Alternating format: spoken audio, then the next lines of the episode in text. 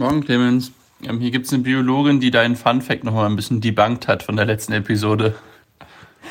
Okay, also ja, der ist eigentlich viel spannender, wenn man die Reihenfolge richtig einhält der Ereignisse, die passiert sind. Und zwar stimmt es, dass es erstmal ganz wenig Sauerstoff nur gab auf der Erde. Und das Spannende ist aber, dass ähm, erst die Photosynthese empfunden wurde. Und also Clemens hat gesagt, dass als Folge dadurch, dass die Sauerstoffkonzentration angestiegen ist, dann irgendwann Photosynthese entstanden ist und die Bakterien von Gärung auf Sauerstoffatmung umsteigen konnte. Aber es war eben, wie gesagt, genau andersrum. Ähm, es sind Bakterien da gewesen, die Photosynthese erfunden haben in der Evolution. Und dadurch, weil ja das Endprodukt von Photosynthese Sauerstoff ist, ähm, ist die Sauerstoffkonzentration sprunghaft angestiegen in der, der, in der Atmosphäre. Und das hat interessanterweise erstmal dazu geführt, dass alle anderen Organismen gestorben sind. Weil Sauerstoff ja eigentlich giftig ist, wenn man nicht entsprechende Abwehrmechanismen in den Zellen dafür hat. Und das war die große Sauerstoffkatastrophe. Die Radikalfänger sind das, oder was? Ja. Mhm. Sorry, continue. genau, also erst Photosynthese erfunden, dann Sauerstoff angestiegen und dann alle anderen Organismen gestorben. Und dann haben die sich langsam irgendwie hingekriegt, sich daran anzupassen und den Sauerstoff tatsächlich zu nutzen. Schönen Sonntag noch, Montag noch, Clemens. Ansonsten war die Folge aber super, um nicht nur Kritik zu erzählen.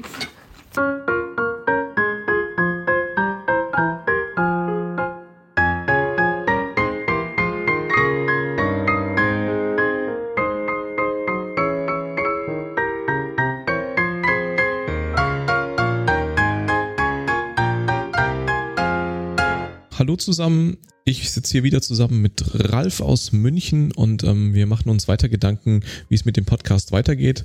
Never change a running system, das mit der Lungenphysiologie, das liegt uns irgendwie gerade, da sind wir, stecken wir in der Materie drin, ähm, da machen wir einfach weiter.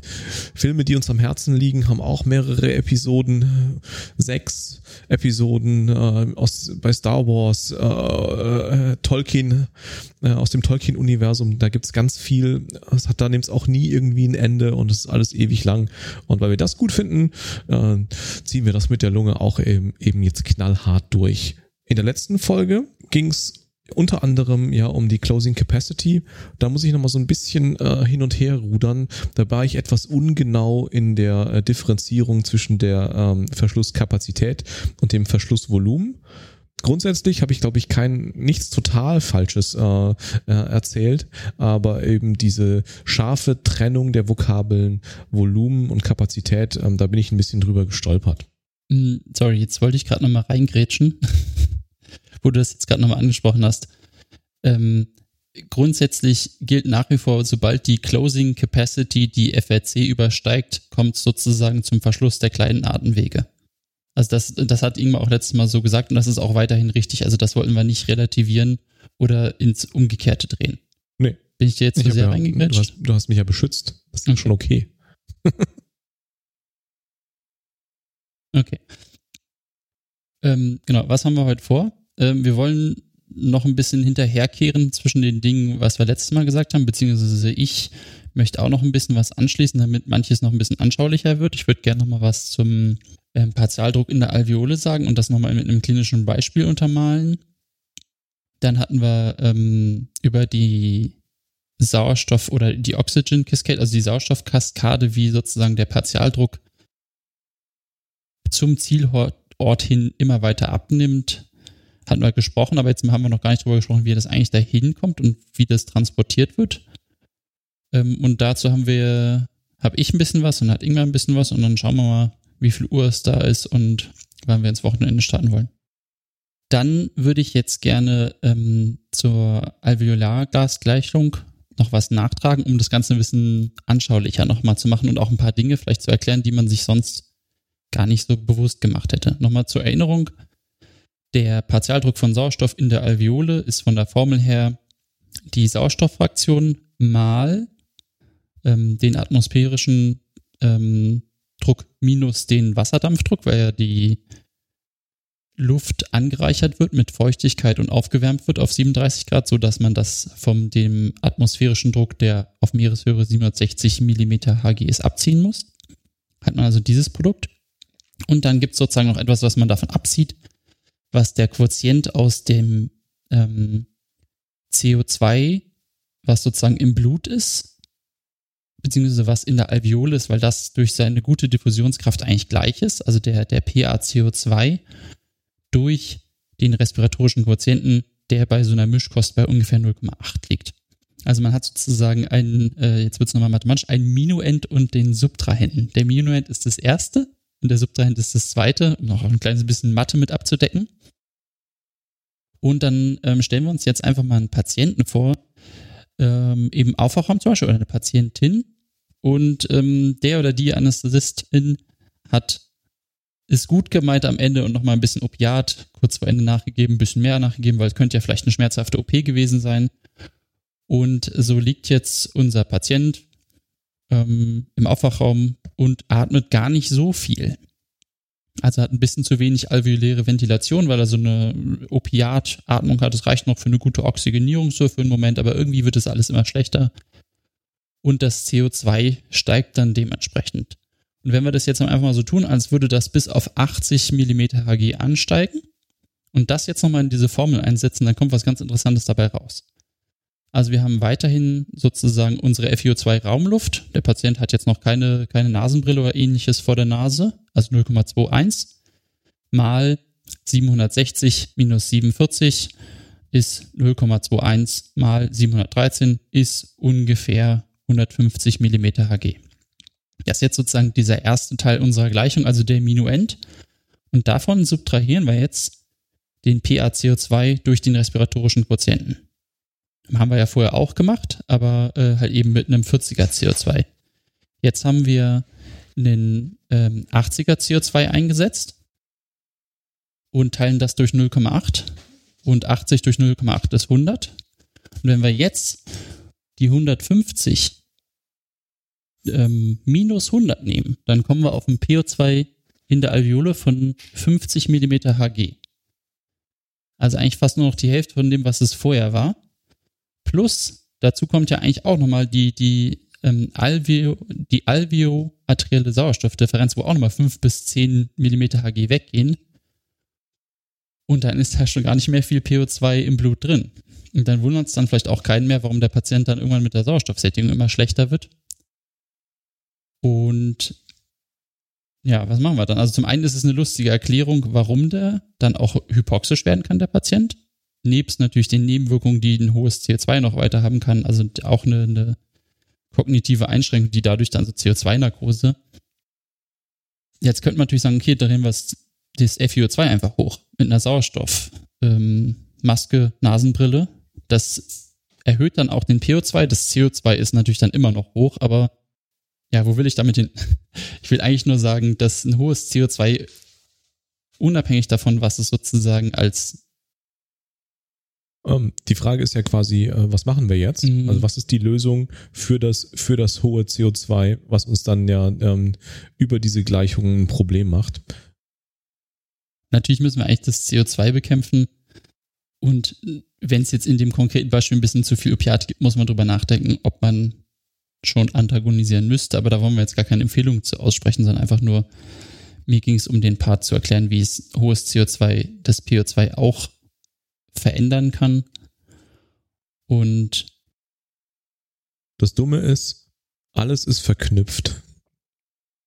Ähm, und klar ist jetzt in dem Szenario, wo der Patient irgendwie einen Opiatüberhang hat, äh, da gibt es ganz viele Antworten, wie man dieses Problem jetzt löst.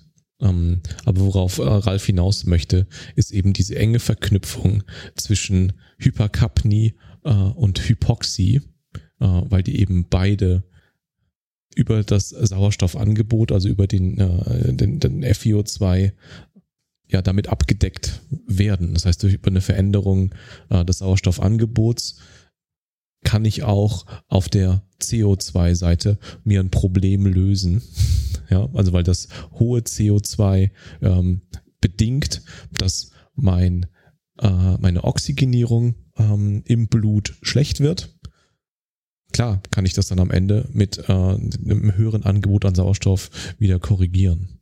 Oder es hat einfach einen Einfluss. Das ist natürlich jetzt nicht die, die Lösung für dieses Problem. Aber es ist äh, eine Erklärung, warum man eben auch Sauerstoff in dieser Situation braucht, weil der das, das hohe CO2, ja, äh, das, das Pro Problem oder die, die, die Hypoxie damit auch noch äh, potenziert. Oder nicht potenziert, wenn wir schon über Minuenden sprechen, aber verstärkt. Es ist ungefähr das, was du damit sagen wolltest.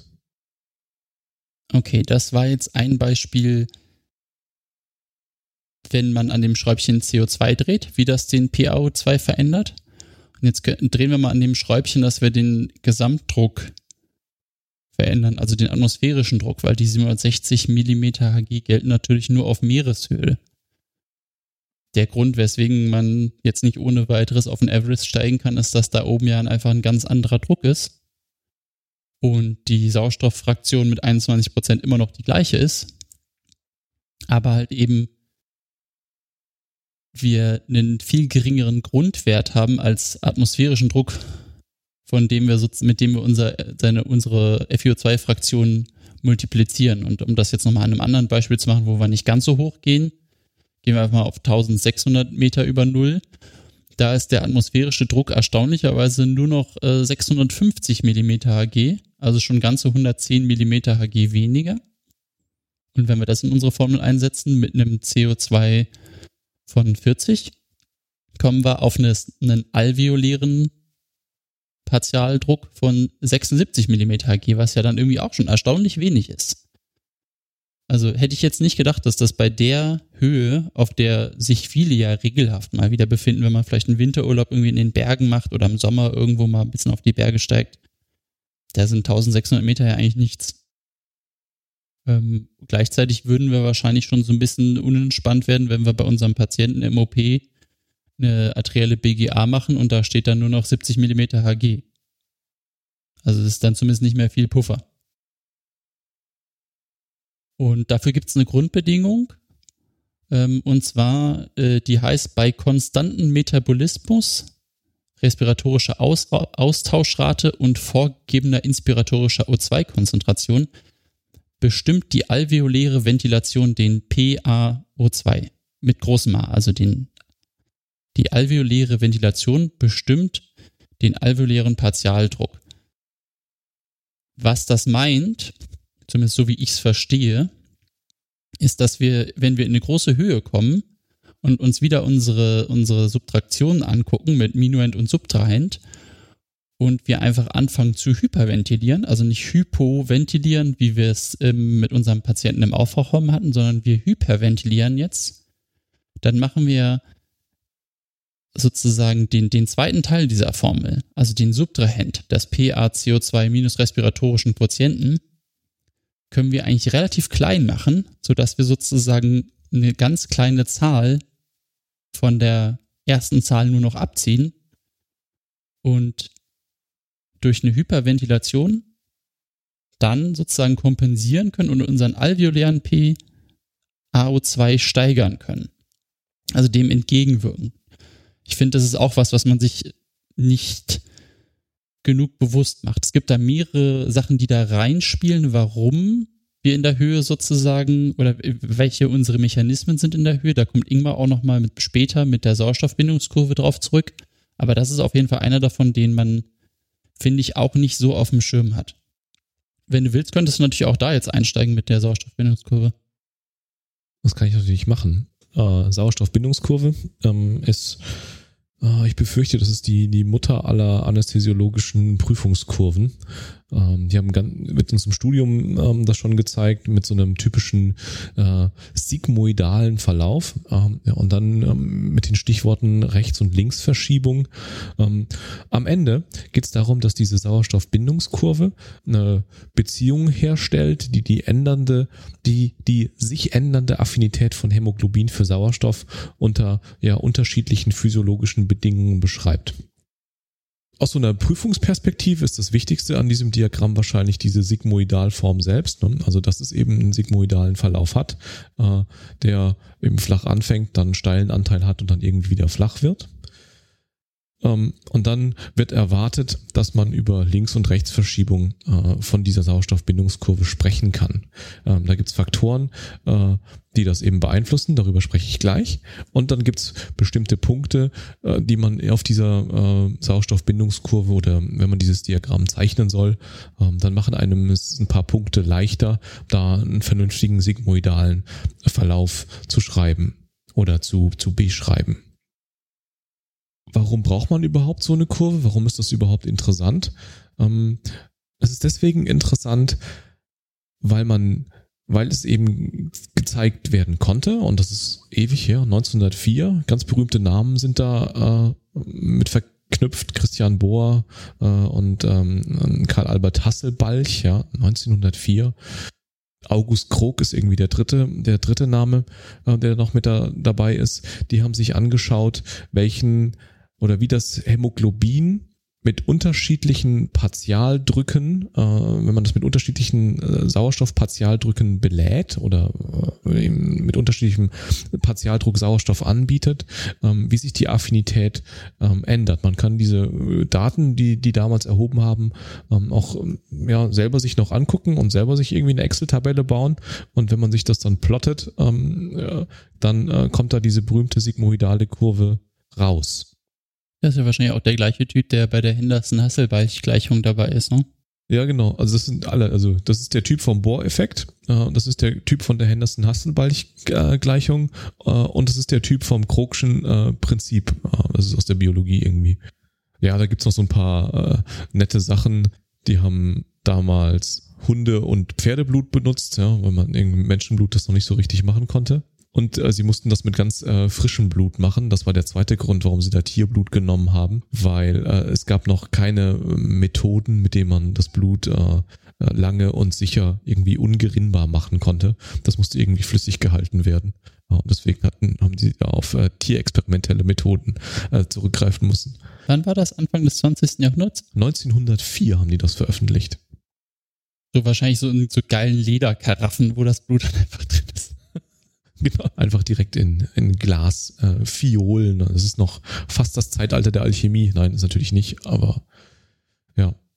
Auch so Konzepte wie Sauerstoffsättigung gab es damals noch gar nicht, ja, aber das ist eben auf dieser Arbeit basiert dieses Konzept der, der Sauerstoffsättigung. Ne? Und also, dass man Blut irgendwie mit Sauerstoff sättigen kann. Es hat dann eine ganze Weile gedauert, nämlich eigentlich bis fast, also bis 1979.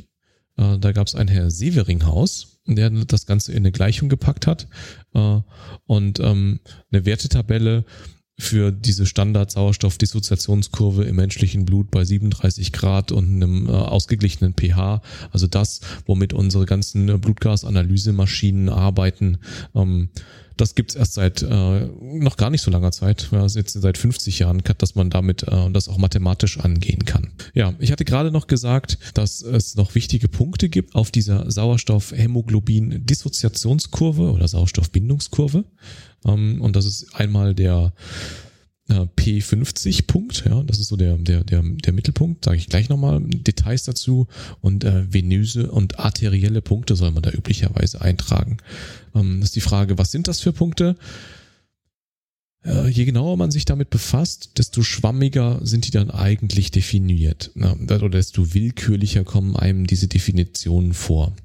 Ähm, dieser P50-Punkt ist wahrscheinlich der wichtigste oder der, den man am, am, am sichersten da eintragen soll. Das ist der PaO2, bei dem das Hämoglobin zu 50 Prozent gesättigt wird. Das ist unter normalen Umständen so irgendwas zwischen 24 und 28 Millimeter Hg. Und wenn dann von einer Änderung von diesem P50-Wert ähm, die Rede ist, dann spricht man über eine Rechts- oder eine Linksverschiebung. Also das ist also der Sauerstoffpartialdruck, der erforderlich ist, um eine Hämoglobinsättigung von 50 Prozent zu erreichen. Heißt auch manchmal Halbsättigung. Genau. Man findet da unterschiedliche Zahlen, 24 bis 28 Millimeter Hg. Man findet auch 26,6 äh, Millimeter Hg als Normalwert äh, für Erwachsene. Ja, ähm, die, die große Frage ist eigentlich, ähm, wofür braucht man diesen äh, Halbsättigungsdruck? Warum muss man wissen, dass bei 24 bis 28 oder bei genau 26,6 Millimeter Hg ähm, dieser Halbsättigungsdruck äh, erreicht wird, dieser P50 ähm? Ähm, die pragmatische Antwort ist, dass man den wahrscheinlich nur braucht, wenn man eine schöne sigmoidale Kurve zeichnen möchte äh, und an der verdeutlichen möchte, wie Links- und Rechtsverschiebung funktioniert. Ähm, für die Klinik ist mir irgendwie nicht klar, äh, wozu man äh, äh, das wissen muss. Das ist nett zu wissen und äh, es ist äh, typisches Prüfungswissen, aber so eine richtig echte klinische Relevanz hat dieser Halbsättigungspunkt eigentlich nicht, weil halt so niedrig ist, dass man in diesem Bereich ein totales Problem hat. Oder? Ja, also ich meine, Links- und Rechtsverschiebung ist wichtig. Ja, das ist wichtig. Aber dass du. Aber der Punkt per se ist mehr so ein ja, so ein, so ein Startpunkt für alles gefühlt. Ja, es ist halt eine Markierung auf dieser Kurve. Es gibt den arteriellen Punkt, ja, Arterial Point. Ähm, das ist der Punkt, wo der PaO2 100 mm Hg entspricht, was am Ende eine Sättigung von 98 bedeuten würde. Ähm, auch da ist nicht ganz klar, wer das mal festgeschrieben hat, dass es wichtig ist, genau diesen Punkt da zu definieren. Ähm, und dann gibt's noch einen gemischt venösen Punkt bei einem PaO2 von 40. Ähm, da sind wir ja schon relativ nah ähm, an, der, an dem Halbsättigungsdruck. Sind alles Punkte, die man äh, in dieses Diagramm damit reinzeichnen kann, ähm, um eben Verschiebungen ähm, nach rechts oder nach links äh, zu demonstrieren oder eben auf bestimmte Eigenschaften der Kurve, was die ihre, ihren flachen oder ihren steilen Anteil angeht, ähm, das zu besprechen. Dieser gemischt venöse Punkt ist nochmal so eine kleine Besonderheit, weil es hier eigentlich um gemischt venöses Blut geht. Und äh, das ist dann ist eigentlich schon leicht rechts verschoben, äh, im Gegensatz zum arteriellen äh, Blut. Ja, da kann man ganz viele Punkte ja in dieses in dieses Schaubild äh, reinzeichnen. Ähm, die meisten davon sind in meinen Augen einfach nur dazu gedacht, ähm, dass man dieses Schaubild schöner und äh, fließender zeichnen kann. Eine Frage, die man sich stellen kann oder könnte und äh, die wir jetzt so ein bisschen in den Raum werfen, ist, wie würde die Sauerstoffbindungskurve eigentlich aussehen, wenn man diese ganzen Einflussfaktoren, ähm, die wir noch gar nicht angesprochen oder nur, nur angeteasert haben, wenn man die gar nicht hätte? Dann wäre das nämlich gar kein sigmoidaler Verlauf, sondern ein hyperboler Verlauf einfach mit einem steilen Anteil, der sich dann asymptotisch äh, so der 100 so langsam annähert. So ist es natürlich in der, in der Realität nicht. Ähm, aber daran, also es beim Myoglobin ist es zum Beispiel so, ähm, dass das so eine, so eine Bindungskurve ist. Mm, und beim Hämoglobin gibt es eben allosterische Effekte, die zu Änderungen der Affinität des Hämoglobins führen. Und das sind Änderungen im pH, das sind Änderungen im ähm, PCO2, das sind Änderungen des 2,3 Diphosphoglycerats, also 2,3 äh, DPG. Das sind Änderungen der Temperatur und das sind Änderungen in der Methämoglobin, Carboxyhämoglobin äh, oder in dem Vorhandensein der anderen Hämoglobine wie Methämoglobin, Carboxyhämoglobin und äh, fetalem Hämoglobin.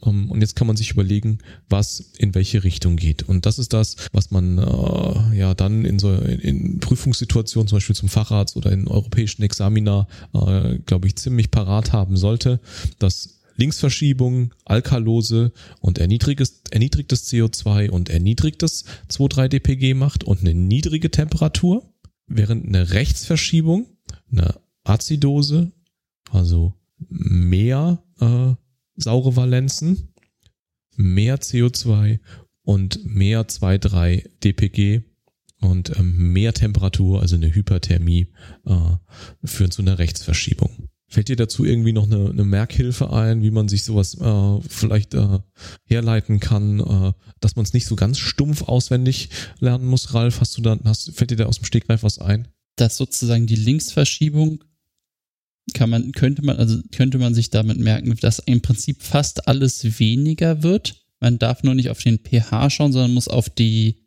die sauren, die Menge der sauren Valenzen schauen. Beim, beim pH stimmt's halt nicht. Aber es war doch geringere Temperatur, Alkalose. Mhm. Weniger CO2 ähm, und weniger 2,3 äh, dpg. Und links, wenn man sich jetzt so ein Koordinatensystem denkt, auf der X-Achse ist links ja meistens weniger. Ja.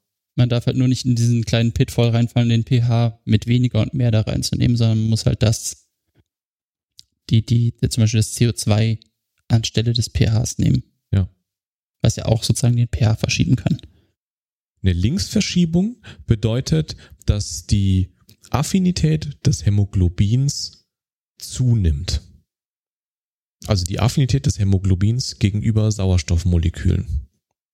Ja, das heißt, dem Hämoglobin fällt es leichter, Sauerstoff aufzunehmen. Und das ist so ein bisschen meine Merkhilfe, äh, die ich dafür nutze, äh, dass die Linksverschiebung so ist wie das, was die Lunge, äh, links und Lunge, beides fängt mit L an. ja, also bei der Linksverschiebung, da geht es um Situationen, die in der Lunge sinnvoll sind. Ne? Ich muss Sauerstoff aufnehmen, ich muss meine Affinität erhöhen und äh, planmäßig ist in der Lunge eben also äh, herrschen diese, diese Bedingungen so ein bisschen vor.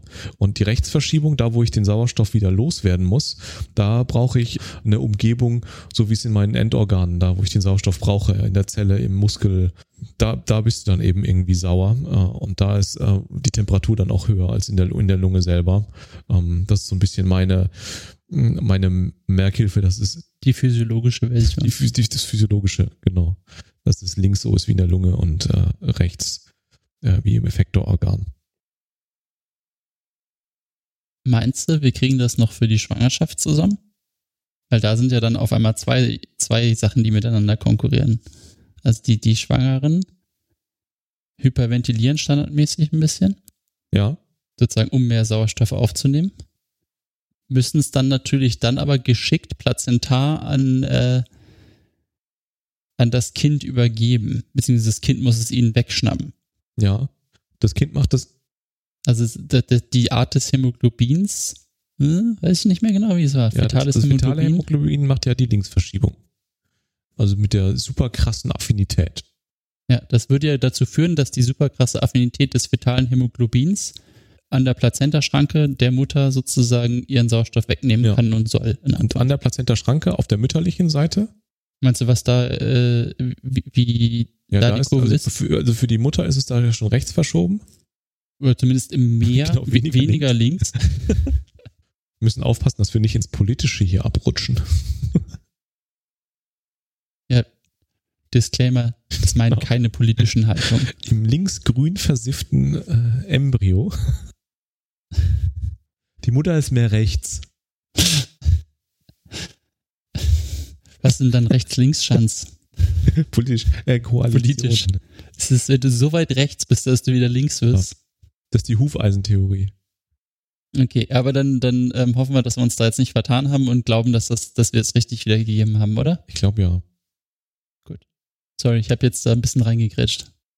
Wir können ja mal versuchen, ähm, ob wir es hinkriegen, die einzelnen Faktoren, die zu Verschiebungen äh, der Sauerstoffbindungskurve äh, beitragen, ob wir die noch ein bisschen detaillierter hinkriegen. Ich würde anfangen mit dem 2,3-Diphosphoglycerat, 2,3-DPG. Ähm, das ist ein Nebenprodukt aus der Glykolyse.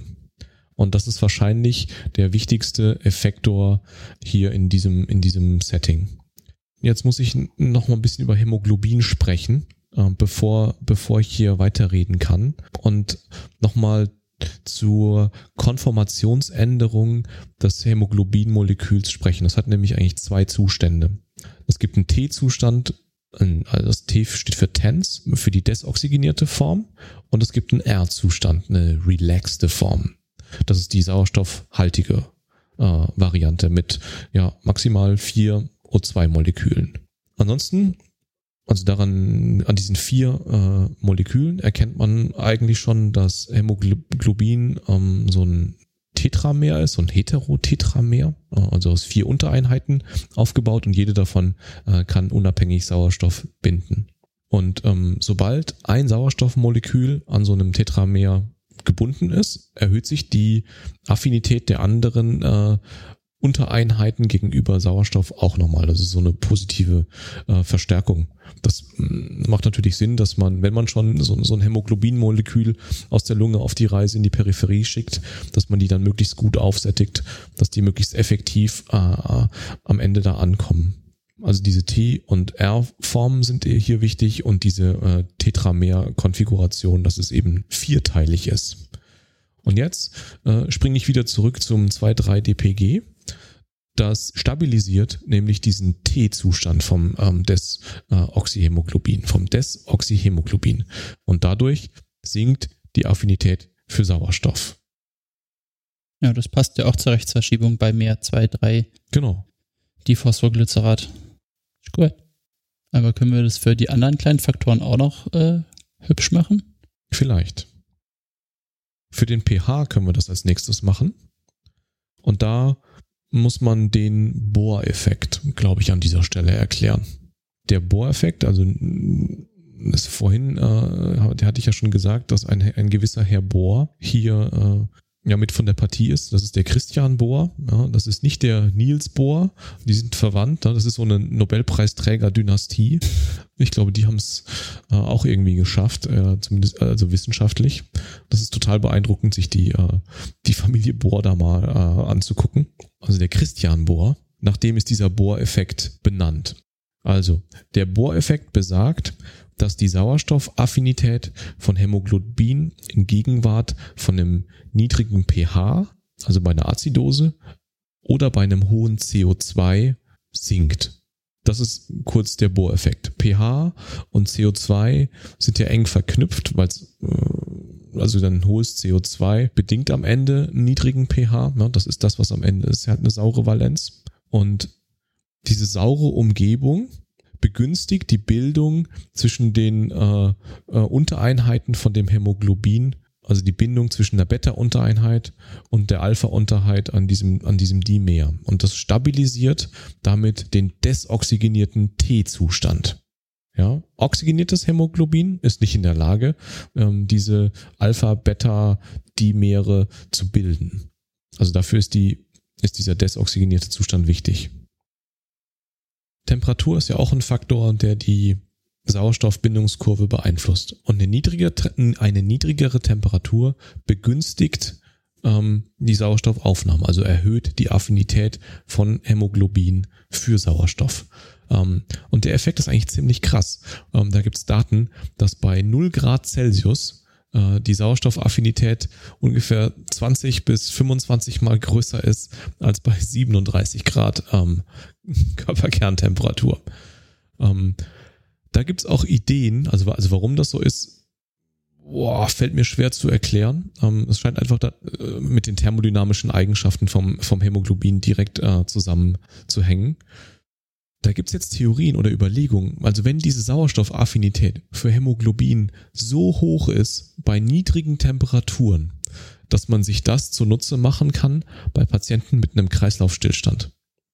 Ähm, das ist der Punkt, an dem man über Suspended Animation spricht, dass man Patienten äh, im Kreislaufstillstand äh, schockfrostet äh, oder in tiefe Hypothermie bringt, also sich 20 Grad äh, Körperkerntemperatur und tiefer, ähm, nur äh, um damit eben eine bessere Sauerstoffaufnahme äh, bewerkstelligen zu können. Du hast aber dann natürlich an der Stelle sofort das Problem, wenn die Affinität am Hämoglobin so hoch ist, dass du es an den Endorganen ja auch wieder loswerden musst.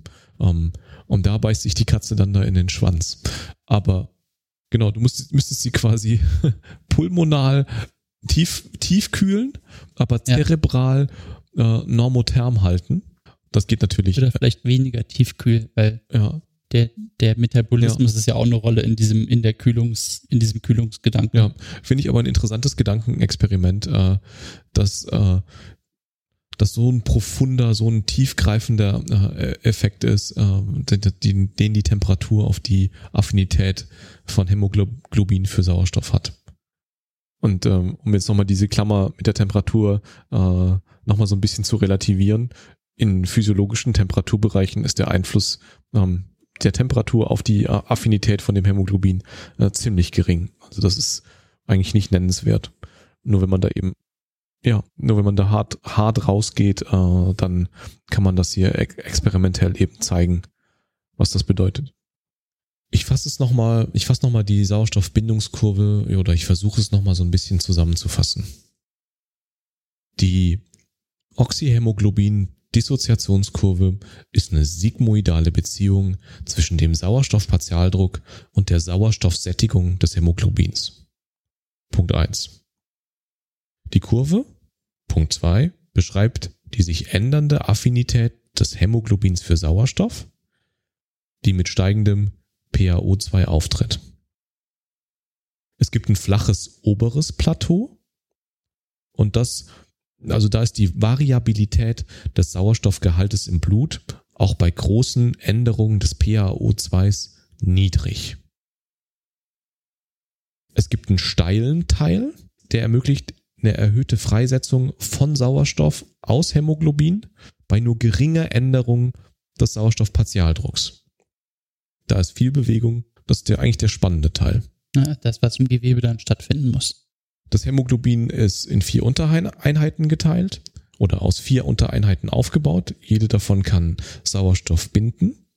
Äh, es gibt einen T-Zustand und einen R-Zustand. T für tense, desoxygeniert, ohne Sauerstoff und R für relaxed, mit Sauerstoff. Ähm, auch daran erkennt man schon, dass, da, dass das Hämoglobin eigentlich gerne Sauerstoff binden möchte. Und dann gibt's Faktoren, die eine Links- oder eine Rechtsverschiebung dieser Sauerstoffbindungskurve machen. Äh, links äh, wird alles weniger, saure Valenzen werden weniger, also oder um eine erhöhte Sauerstoffaffinität zu erzeugen, muss man saure Valenzen loswerden, den PCO2 erniedrigen, das 2,3-DPG erniedrigen, die Temperatur erniedrigen oder besondere Hämoglobinformen wie äh, fetales Hämoglobin zum Beispiel nutzen.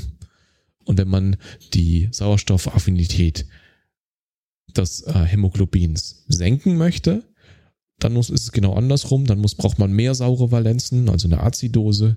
Man muss hm, sein PCO2 steigern oder das 2,3-DPG steigern oder irgendwie die Temperatur erhöhen. Und das sind die, die berühmten Verschiebungen auf der Sauerstoffbindungskurve nach rechts und nach links. Haben wir das damit abschließend äh, erörtert und äh, erschöpft, uns, uns erschöpft und unsere Hörerinnen und Hörer auch erschöpft? Denke schon. Das Einzige, was mir noch dazu eingefallen ist, ist, dass durch unsere Hyperventilation in der Höhe, mit der wir sozusagen unseren alveolären PO2 erhöhen, weil wir es weniger CO2 in der Gleichung davon abziehen müssen, haben wir natürlich gleichzeitig zusätzlich auch noch die Linksverschiebung und eine höhere Affinität zum Sauerstoff. Wunderschöne Synergie. Ja.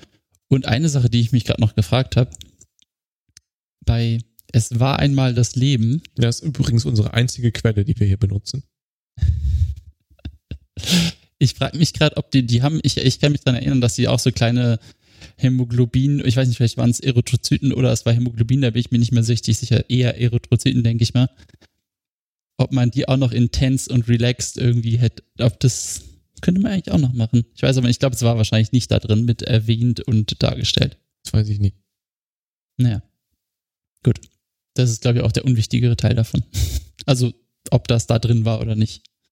Wir müssen äh, auch für die Folge wieder irgendwie die Aufmerksamkeit der Hörerinnen und Hörer ähm, abfragen. Und mir fällt kein besseres, kein besserer Modus ein, als ein äh, schnödes Codewort äh, abzufragen. Und ähm, Sauerstoffbindungskurve ist äh, hier so wichtig und das ist so ein Klassiker, ähm, dass wir das für diese Folge als ähm, Codewort nutzen, um CME-Punkte bei uns auf der Homepage des Podcasts unter ins.ung.eu slash podcast auf der Webseite der Episode mit dem entsprechenden Formular im gewohnten Modus zu beantragen. Da machst du jetzt einfach weiter. Wir haben jetzt gesprochen über Alveolar, Partialdrücke, über wie das Ganze an das Hämoglobin gebunden wird und wir haben in der letzten Folge darüber gesprochen, wie es oder dass es eine ganze Menge Verlust gibt auf dem Weg zum Mitochondrium. Was wir noch nicht besprochen haben, ist, wie es eigentlich dahin kommt. Ja, okay, klar, mit dem Blut. Ähm, aber es kann sein, dass man das in der Prüfung ein bisschen genauer erklären muss, wenn einen da jemand fragt. Also wie wird der Sauerstoff transportiert?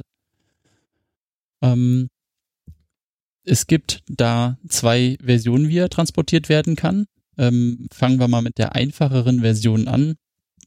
Ähm, ein Herr Henry hat mal ein Gasgesetz gemacht und er sagt sozusagen, die Menge eines gelösten, gelösten Gases ist proportional zu seinem Partialdruck.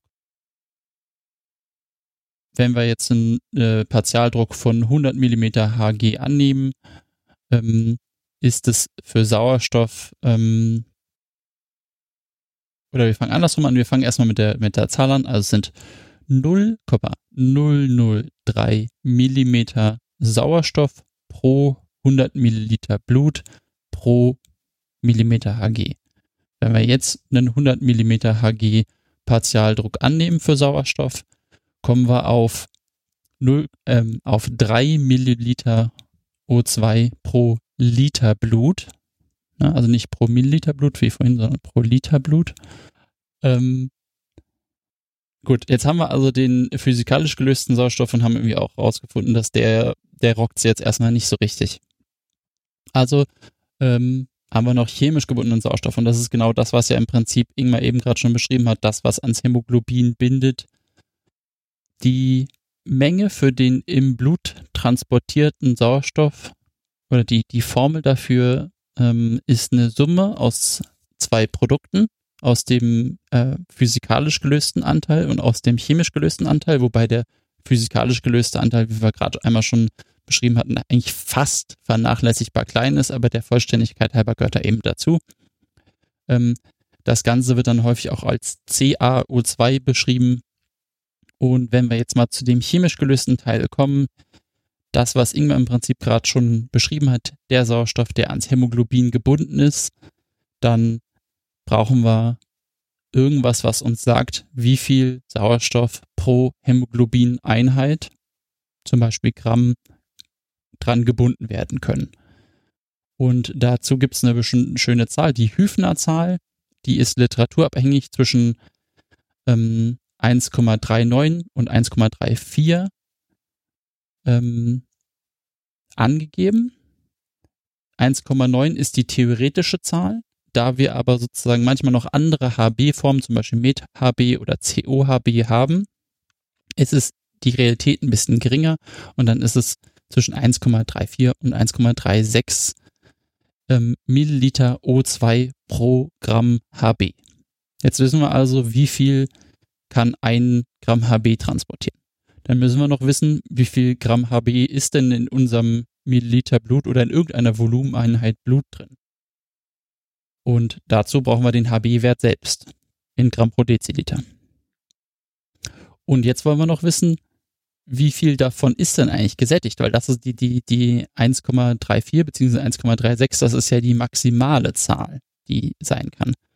Und Sättigung ist ja da auch ein schönes Stichwort. Wir nehmen sozusagen einfach die Sättigung, also SAO2 und diese drei Sachen zusammen, das Produkt daraus, also HB mal 1,34 oder 1,36, je nachdem, was man für die Hüfner Zahl einsetzen möchte, mal Sättigung ist der chemisch gelöste Anteil, Anteil vom Sauerstoff. Und dazu muss man dann eben noch hinzurechnen den physikalisch gelösten. Und das ist ein bisschen einfacheres Produkt. Ähm, wir hatten schon gesagt, die Menge eines gelösten Gases ist proportional zu seinem Partialdruck. Das heißt, der Partialdruck muss eine Rolle da spielen, also der PaO2 mal die Löslichkeit von Sauerstoff im Blut. Und das ist eben diese ganz, ganz kleine Zahl, die ich vorhin schon angegeben hatte, also 0,003 Milliliter O2 pro 100 Milliliter Blut pro Millimeter Hg. Beziehungsweise die Millimeter Hg können wir da rausnehmen, weil die stehen ja vorne schon drin im ersten Teil des Produkts. Die Summe aus dem chemischen und dem physikalisch gelösten ist dann das CaO2, also die Sauerstoff, ähm, der, der äh, Arterial Oxygen Content. Also der Sauerstoffgehalt. Ja, Gehalt ist das schöne Wort. Gut. Jetzt wissen wir, dass, dass jetzt kommt sozusagen, wir haben schon den, den nächsten Teil vorgespult. oder der nächste Mitspieler, der erklärt, wie viel Sauerstoff sozusagen im Interorgan ankommt, ist einfach unser HZV. Das ist nämlich dann die, die, das Sauerstoffangebot oder Oxygen Delivery, DO2. Und das ist einfach das Produkt aus dem Sauerstoffgehalt, also CA2 mal HZV oder Cardiac Output. Weil das spielt, also kann ja super toll gelöst sein und ganz, ganz viel drin sein. Aber wenn es nicht ankommt, weil HZV ultra gering ist, dann bringt uns das Ganze natürlich auch nichts. Ich fand das eigentlich nicht schlecht, was wir bisher abgeliefert haben. Äh, und frage mich die ganze Zeit, ob das jetzt der Punkt ist, an dem wir einfach aufhören, weil wir genügend Formeln genannt haben und äh, genügend Physiologie äh, für, für eine, einen gemütlichen Spaziergang durch den Wald ähm, abgearbeitet haben. Ähm, vielleicht muss man es auch noch ein zweites Mal hören. Und äh, wir machen einfach noch mehr Folgen aus der Lungenphysiologie, ähm, bis wir genauso viele Filmtitel äh, publiziert haben wie die Fast and Furious Reihe. Das ist unser Anspruch. Fast and Furious Hamburger Shift. genau. Ja, ich tue mich immer so schwer mit Abmoderationen. Und jetzt ist es wieder soweit, dass wir am Ende der Folge angekommen sind. Ich verweise einfach so wie immer wieder auf unseren Twitter-Kanal und auf unsere Homepage. Auf Twitter sind wir unter ins-umg zu finden. Und ähm, die Homepage der Klinik für Anästhesiologie an der Uni in Göttingen ist ins.umg.eu. Themenwünsche gerne per Twitter oder per E-Mail oder wie auch immer. Sprecht uns auf den Gang an, äh, sprecht uns auf ECMO einsetzen äh, in den Kliniken der Umgebung an, wenn äh, das ECMO-Team da äh, ausrückt. Äh, sprecht Ralf an, wenn er mit dem ITW durch Bayern tourt. ähm, ja, ansonsten machen wir mit der, mit der Lungenphysiologie wahrscheinlich weiter. Werden noch so ein paar parallele Themenplots jetzt gleich auf, äh, gleich noch mit aufgehen. Ähm, da bin ich gerade dran, ähm, da Termine und ähm, Sendungsvorbereitungen startklar zu machen. Da haben wir ein paar coole Sachen in der Pipeline, da freue ich mich drauf. Ähm, das wird gut, äh, thematisch mal völlig anders. Super relevant, aber eben völlig anders. Äh, nur als Cliffhanger, um hier am Kanal mit dabei zu sein. Oder dabei zu bleiben das war's für heute. Ähm, wir hoffen, die Zuhörerinnen und Hörer hatten, äh, haben, haben wieder was mitgenommen. Äh, und wenn es ein einfacher CME-Punkt ist, ähm, wir verabschieden uns an der Stelle und sagen äh, Tschüss und äh, bis bald. Tschüss.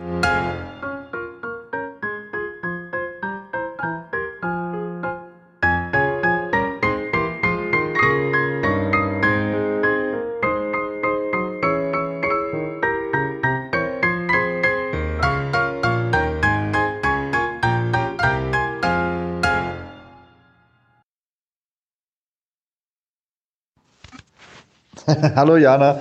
Ja, mich hat Wikipedia da anscheinend ein bisschen äh, miss misleadet. Ähm, aber sehr spannend. Wir können das ja in der nächsten Folge nochmal erläutern. Ich lese das nochmal nach mit der Explosion der Arten. Das äh, war ja leider nur so ein kleiner Absatz auf Wikipedia, aber ist ja recht spannend.